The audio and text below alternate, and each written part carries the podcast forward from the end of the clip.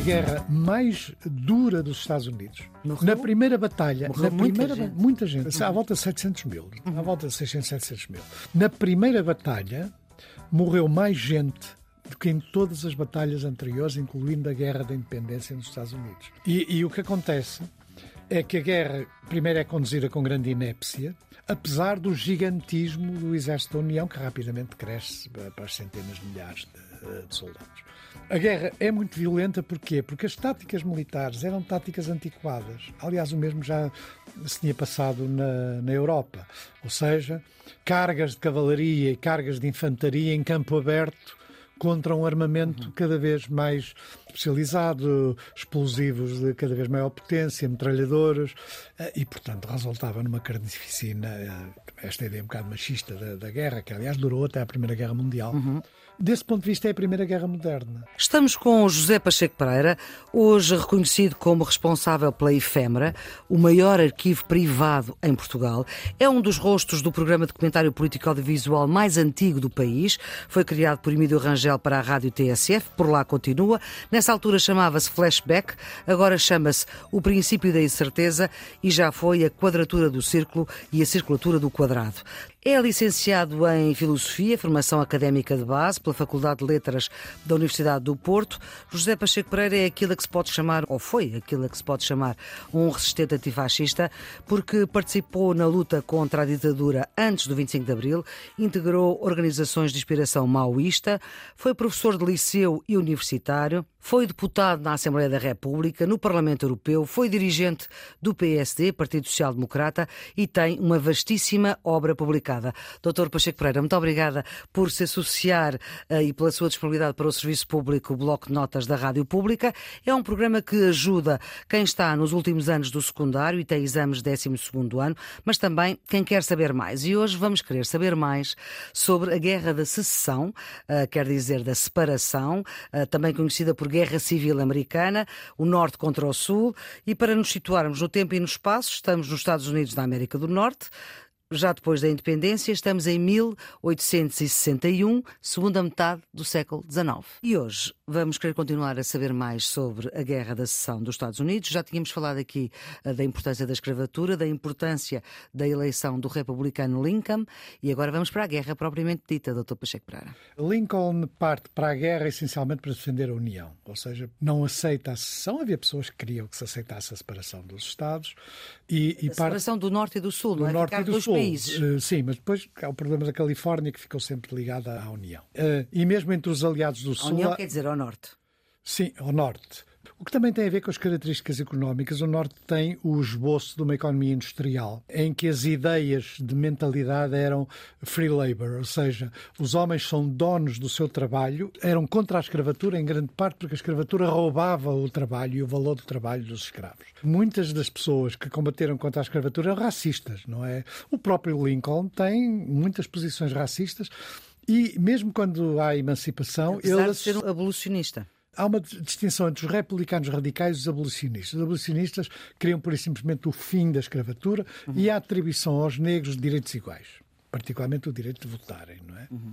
A emancipação dos escravos não é acompanhada pela atribuição dos mesmos direitos civis que tinham. Apenas, essencialmente, diz não podem ser obrigados a trabalhar para um dono, deixam de ser propriedade, uhum. podem agora funcionar nesta espécie de mercado do free labor. Do mercado uh, livre, não é? Do mercado labor. livre. Eram donos do seu trabalho, podiam ganhar dinheiro, podiam subir na vida. É um, um, elemento muito importante, aliás, das ideias que vinham do Norte. Mas o facto do Norte e do Sul de serem economias tão diferentes e baseadas em coisas tão diferentes também, também é relevante. à guerra.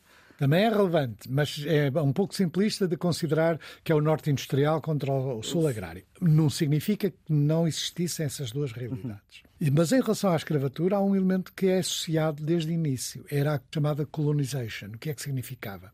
Sim, senhor, nós libertamos os escravos da escravatura, mas é bom que eles saiam da América. Ou seja, que eles vão para outros sítios, para o Haiti, para a África. E foram uh, para alguns. E foram alguns, para a Libéria, que é, que, que, cuja bandeira, aliás, é parecida com a bandeira americana. O que acontece é que a maioria dos antigos escravos não queria ir para lado nenhum, queria ficar nos Estados Unidos. Mas uh, na próprias ideias de Lincoln, a ideia da colonization, portanto, era relevante porque eles tinham consciência de que havia um racismo profundo na sociedade americana e mesmo aqueles que combatiam a escravatura eram racistas. Os abolicionistas eram um pouco diferentes porque era uma ala mais radical do que os próprios republicanos. Os republicanos também tinham uma ala radical. Quando ele é eleito e quando começam as declarações de secessão de vários Estados, não, não são todos ao mesmo tempo, eles evoluem, alguns Estados de onde havia escravos ficaram ligados ao Norte, à, à União. Os dois lados, a Confederação e a União, tinham um problema comum, é que não tinham verdadeiros exércitos. Hum. A maioria das unidades militares eram milícias dos Estados. Uhum. E a, o primeiro problema que o Norte teve que defrontar foi fazer um apelo para voluntários para criar o exército do Potomac, que foi o primeiro importante exército. Potomac é um rio. É o rio. Uhum. É preciso ver que a capital da Confederação, Richmond, na, em Virgínia, é muito perto de Washington. Portanto, uhum. na realidade, Aliás, as fronteiras... Potomac é o rio que passa em Washington. Exatamente. As fronteiras são muito uhum. próximas. Portanto, não há verdadeiro Estado federal. Aliás, uma das consequências da guerra, é por isso que ela pode ser considerada uma espécie de segundo nascimento dos Estados Unidos, é que reforçou muito significativamente o poder do Estado federal, que era uhum. muito pequeno em relação aos Estados. O Lincoln, portanto, teve que financiar a guerra, visto que não havia verdadeiramente um tesouro, não é? Uhum. Financiou de várias maneiras e teve que criar um exército e negociar com os Estados sobre esse... Muitas das unidades do Exército eram unidades com o nome dos Estados, de onde vinham. Não é? Uhum. Aliás, a primeira unidade negra do Massachusetts, constituída por negros livres, portanto uhum. não por antigos escravos, estava associada ao Estado de Massachusetts. Capital Boston. Uh, sim. Por exemplo, Nova York era, uh, é muito hostil à emancipação dos escravos e, tinha, e, e chegou a haver motins contra os negros em Nova York. Porquê? Porque Nova York, conjuntamente com New New Orleans eram os grandes portos de saída do algodão. Uhum. E, portanto, New Orleans muito... é cá embaixo. Cá embaixo. Sendo que New Orleans não era propriamente muito favorável. Durante a guerra, New Orleans é conquistado pela União, uhum. Marinha, porque a Marinha é um instrumento fundamental militar durante a Guerra da Seção, que é, na sua maioria, da União. Aí havia milícias negras, por exemplo, e, portanto, New Orleans também dependia da composição, porque de onde havia pequenos agricultores brancos, por exemplo, que não tinham escravos, a opinião era favorável ao Norte. Portanto, há aqui um mecanismo. Ao Norte, não esclavagista. Ao Norte, não esclavagista. E quando começa o conflito militar, que em grande parte começa por iniciativa do Sul, que se, enfim, aparece como grande personagem militar, o Lee, que eu ainda vi uh, a estátua no Congresso, Uhum. uma espécie de provocação, que cada Estado foi-lhe pedido que apresentasse uma estátua de uma personalidade célebre. Uhum. Salve a Virgínia, acho que foi a Virgínia, mandou o Lee, que Sim. agora, nos últimos tempos, foi retirado do sítio. O General Lee criou-se uma espécie de mito até porque muitos dos generais uhum. tinham feito a mesma escola em West Point, eram muito conhecidos. Aliás, há casos de irmãos uhum. que um combate pelo norte, o outro combate pelo sul. Portanto, a guerra começa de uma forma desastrosa para a União. Primeiro, porque Lee, de facto, é um grande uh, general e é, acima de tudo, tinha uma postura ofensiva.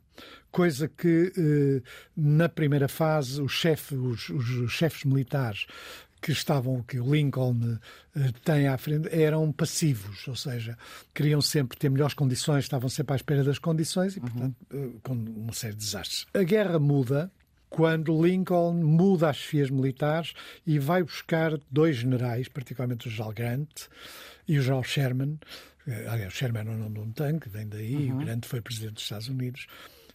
Trazê-los para conduzirem a guerra e são dois generais ofensivos uhum. que fazem uma política de terra queimada, que vão atrás do inimigo e que, de facto, tinham primeiro na frente de guerra que, à volta do, do Mississippi, tinham tido um papel importante e tinham obtido vitórias e são uhum. trazidos para a frente que faz fronteira com Virgínia e, portanto, aí é que a guerra muda. A guerra mais dura dos Estados Unidos, Morreu? na primeira batalha, Morreu na muita primeira, gente, muita gente uhum. à volta de 700 mil, uhum. à volta de 600, 700 mil. Na primeira batalha, morreu mais gente do que em todas as batalhas anteriores, incluindo a Guerra da Independência nos Estados Unidos.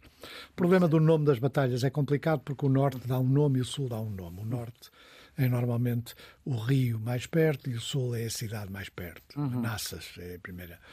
E, e o que acontece é que a guerra, primeiro, é conduzida com grande inépcia, apesar do gigantismo do exército da União, que rapidamente cresce para as centenas de milhares de, de soldados. A guerra é muito violenta, porquê? Porque as táticas militares eram táticas antiquadas. Aliás, o mesmo já se tinha passado na, na Europa. Ou seja, cargas de cavalaria e cargas de infantaria em campo aberto contra um armamento uhum. cada vez mais especializado, explosivos de cada vez maior potência, metralhadoras, eh, e, portanto, resultava numa carnificina, eh, esta ideia um bocado machista da, da guerra, que, aliás, durou até a Primeira Guerra Mundial. Uhum.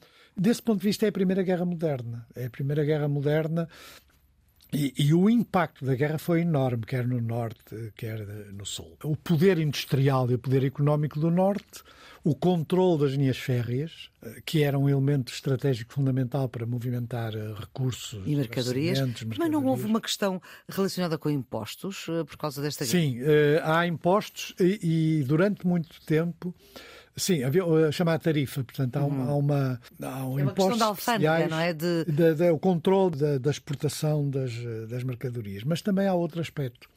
Hum. É que só mesmo na fase final da guerra, depois da emancipação dos escravos, é que os exércitos do Norte passam a viver do sítio onde estão.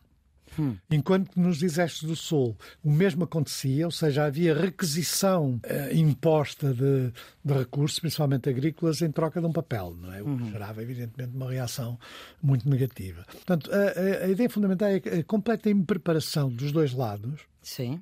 Na prática, depois pesou mais no Sul, dado o poder industrial e a, e a maior capacidade de recrutamento do Norte, os exércitos da Confederação do Sul, Confederação do Sul combatiam muitas vezes sem farda combatiam sem sapatos, combatiam, era um grupo eh, que, que, nós olharíamos, isto é um exército, mas era. É um hum. exército que combate muito duramente e, e, o número de baixas é muito grande dos, dos, dois lados.